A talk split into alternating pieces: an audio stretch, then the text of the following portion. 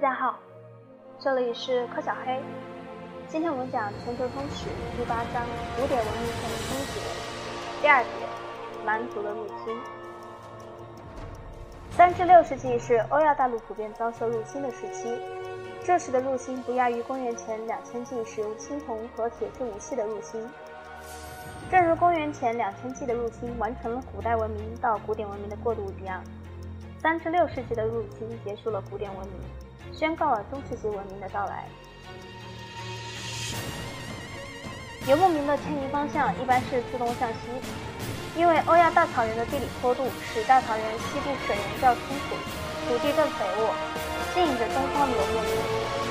主要的入侵路线都是自北京附近，沿着横贯欧亚大陆中部的草原走廊，始于中欧东欧匈牙利平原。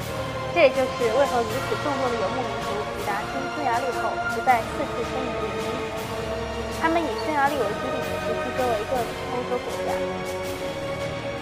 诸文明中心和周围游牧民之间的相互影响日益增长，导致入侵的基本因素。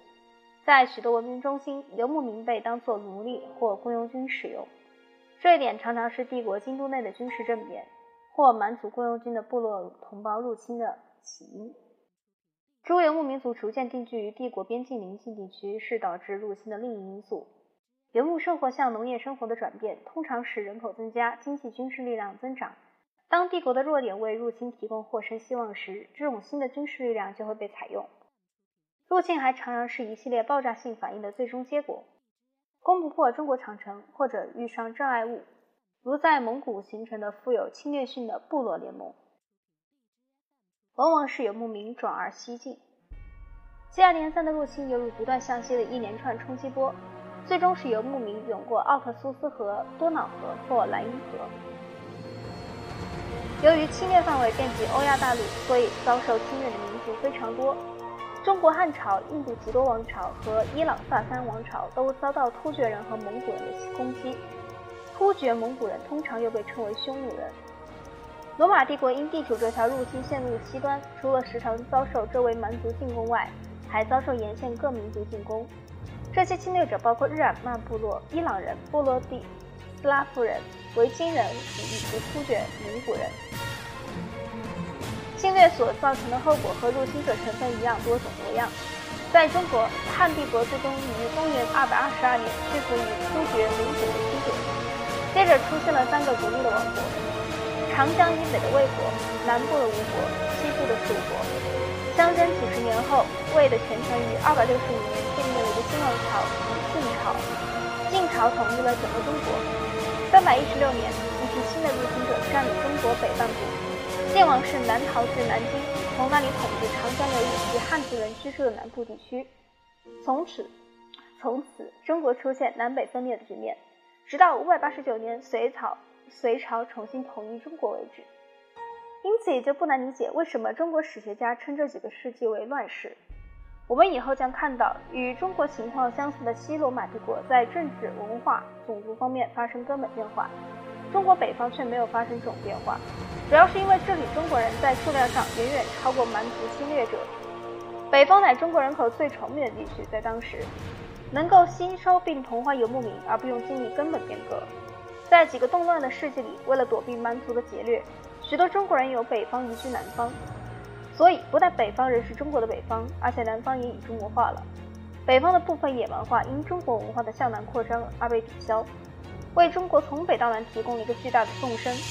这样，五百八十九年，当隋朝重新统一全国时，中国又恢复了正常的历史进程，即同汉代时一样独特的中国式的历史进程。现在来说一下匈奴。公元三到六世纪间，欧亚大陆诸古典文明被蛮族入侵者所践踏。在以下节选的文章中，中国史学家帮助描述了征服汉帝国的匈奴人民。匈奴人居住在北方，是一个游牧民族，饲养各种动物，以马、牛、羊居多，诸如骆驼和驴之类的其他动物数量相对少些，经常迁徙去寻找水和牧草，没有城市、住宅或农田。土地却在不同的部落群体之间进行划分。匈奴人没有任何书面语言，因而所有的协议或承诺均由口头做出。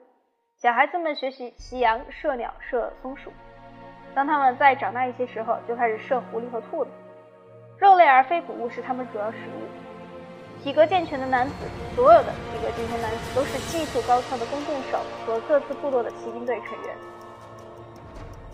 在正常情况下，当日子相对好过时，匈奴人靠照料牧群谋生，并通过捕猎来扩大牧群。当生活较为艰难，所有的男子就学习打仗的本领，积极准备发动进攻。可以说，这就是匈奴人的天性。敌人相距较远，便使用弓和箭；敌人近在咫尺，则改用刀和矛。当他们确定会获胜时，便发动进攻。但如果他们认为战况与自己不利，便逃之夭夭而不以为耻。他们总是唯利是图，不懂得讲究诚信和礼仪。从国王到普通百姓，所有的匈奴人都以动物肉食为食，动物肉类为食，以动物毛皮为衣，将动物毛皮改制成服装。年轻强壮的人享有吃最好食物的优先权，而上了年纪的人只能吃一些残羹剩菜。他们高度评价年轻和力量，轻视年老、年老和虚弱。父亲去世后，儿子将娶继母为妻。同样，如果哥哥死了，弟弟可以娶其嫂子为妻。可汗是可汗还是可汗？清早要朝拜东升的旭日，他是统治者；傍晚要膜拜月亮。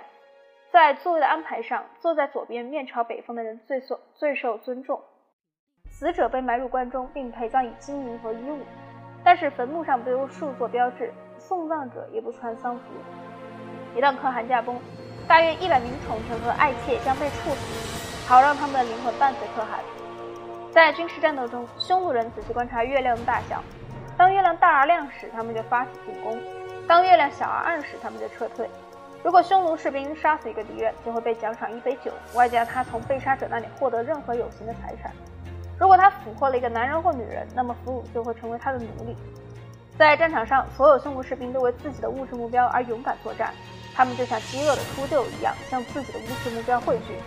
不过如果遭到挫折，他们又像流云一样迅速散开。他们最得意的战略是先把敌人诱入一个预先安排好的地方，然后将其包围。战斗之后，将死亡占有尸体带回家的战士将继承死者，继承死者所有的物质财产。至于印度，遭受侵略的时间要晚得多。中国陷入于乱世之际，极多王朝正处于鼎盛时期。五世纪时，东支匈奴人及所谓的白匈奴渡过奥克西斯河向南推进，到达印度；西支匈奴人则越过俄罗斯平原挺进欧洲。在匈奴人的猛烈进攻下，吉多王朝于六世纪前半前半叶崩溃。有关后半世纪的情况，现在了解很少，只知道阶段性的入侵仍在继续。大规模切入印度的移民，其人数之多足以组成新的文化和社会群体。最突出的是拉齐普特人，这是一个勇敢坚强的民族。印度西北部的拉齐布达纳区即其名称命名。拉齐普特人属军事贵族，不久被吸收成为印度刹帝利种姓及武士贵族，为信仰印度教而感到莫大自豪，一度统治了印度北部和中部地区。不过是曾曾经，实际上直到19世纪，甚至可以说直到今天，他们仍是一个杰出的民族。拉齐普特人的经历。意义重大，有助于说明印度尽管遭受了长达几个世纪的动乱和侵略，却没有发生根本变化的原因。侵略者被盛行的种姓制度所同化，更确切的说，是他们适应了印度的文明，而不是相反的情况。因此，同中国一样，印度在经历了动乱时期之后，又出现在历史进程中。它在古典时期形成的位置是有轻微的变变动，但却没有发生根本性的变化。下一节我们会讲到日耳曼人和匈奴人。在西方。